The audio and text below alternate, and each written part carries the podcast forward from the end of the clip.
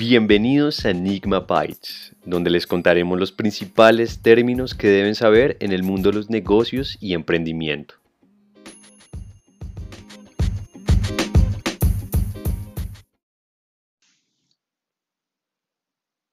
Bienvenidos todos a este episodio de Enigma Bytes.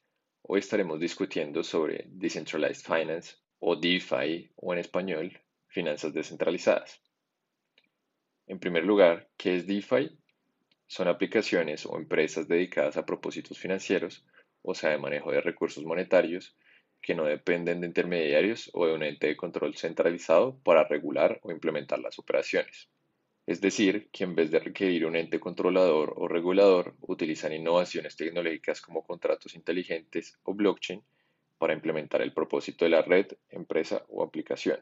Algunos ejemplos de DeFi son bolsas de valores descentralizadas, o sea que no necesitan de una empresa o del Estado para funcionar, cuentas de ahorro sin necesidad de un banco o de un intermediario financiero, y préstamos de dinero sin necesidad de un intermediario financiero que se hacen a través de criptomonedas. Ahora bien, para entender Decentralized Finance es necesario entender dos conceptos muy importantes. El primero son los contratos inteligentes que esto es simplemente un programa de computador o un protocolo de transacciones que no necesita intermediarios para su implementación.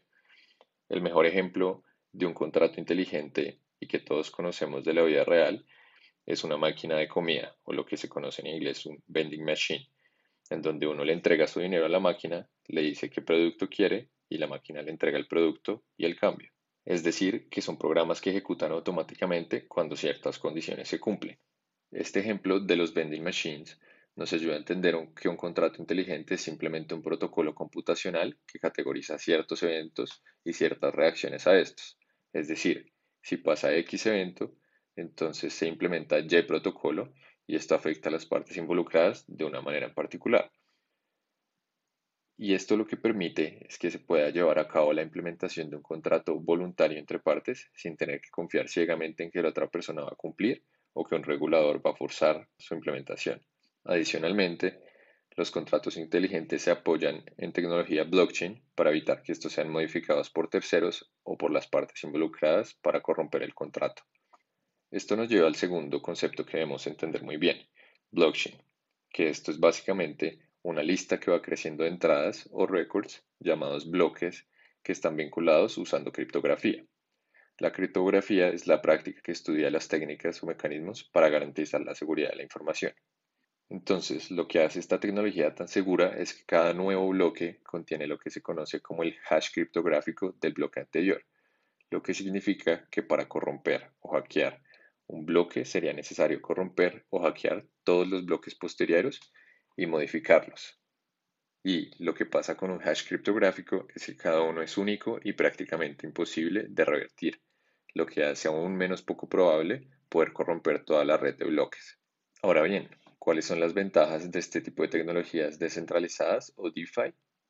Como su nombre lo dice, son descentralizadas y por donde no son sujetos de regulaciones que afecten a los usuarios pequeños o que favorezcan a los usuarios grandes, lo que también significa que no es probable que hayan costos excesivos. Adicionalmente, permiten llegar a cualquier lugar del mundo con acceso a Internet. Adicionalmente, el uso de tecnologías blockchain permite que las transacciones sean visibles para todos los usuarios de la red, pero que ninguno de estos pueda modificar alguna transacción. Y esto se hace gracias a que el algoritmo está ubicado en muchos computadores a nivel mundial y no solo en un solo computador del ente regulador o controlador. Finalmente, una ventaja de este tipo de tecnologías es que cualquiera puede crear una aplicación descentralizada para que cualquiera la pueda usar. Por otro lado, ¿cuáles son los riesgos de este tipo de tecnologías? El primer riesgo que encontramos es el riesgo de estafa. Dado que este es un mercado de moda, es muy probable que haya muchas personas intentando convencer a otros de meter su dinero en diferentes tipos de aplicaciones que en verdad no satisfacen las condiciones de tecnologías DeFi. Otro riesgo que encontramos es que si bien hoy no parece ser posible, puede que surjan maneras de hackear las tecnologías blockchain. Finalmente, los errores por parte de los usuarios no son corregibles porque precisamente son los usuarios los que tienen el control de la red.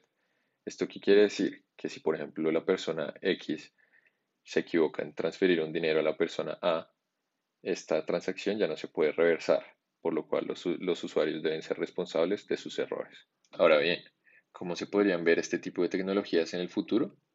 Imaginémonos un mundo en el cual tenemos todos los servicios financieros que tenemos hoy, como transacciones o valores en general, pedir préstamos o prestar dinero, pagar seguros, tener cuentas de ahorros, entre otros, pero sin la necesidad de un intermediario, en algunos casos tiránico, que controle todo sino que en vez de esto, cada usuario se adhiere voluntariamente a la red y a sus reglas, en donde todos tienen el mismo poder, y además de hacerlo accesible a cualquier persona en el mundo con acceso a Internet.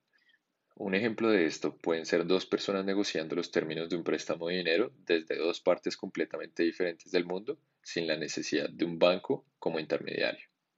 Adicionalmente, esto deja que los mercados operen con absoluta libertad y no se corrompan por el llamado amiguismo de los grandes usuarios con los que regulan la red, como pasó recientemente con el escándalo de GameStop en Estados Unidos.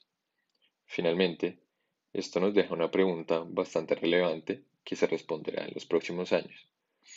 Y es, ¿cuál es el camino que tiene más beneficios? ¿Un mercado libre donde se hacen transacciones voluntarias y descentralizadas o un mercado controlado por una persona que cree que sabe más que todos los actores del mercado, como el caso de un banco o de un banco central. Muchas gracias por acompañarnos en este episodio de Enigma Bytes y los esperamos en una próxima ocasión.